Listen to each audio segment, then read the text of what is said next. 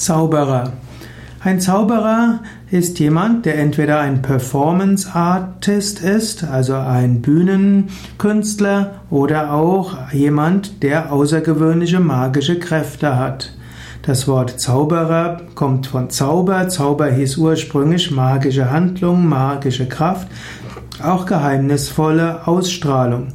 Jemand, der Zauberhandlungen, Zaubermittel und Zaubersprüche beherrschte, ist ein Zauberer.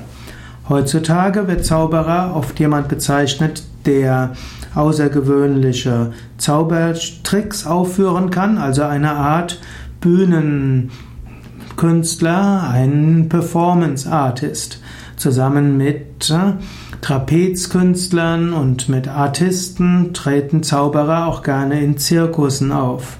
Zauberer wird aber auch jemand bezeichnet, der besondere Dinge kann. Zum Beispiel jemand, der dem immer wieder neue Dinge einfallen und die umsetzt, der wird als Zauberer bezeichnet. Zauberer war aber ursprünglich eben jemand, der außergewöhnliche Kräfte und Fähigkeiten hat.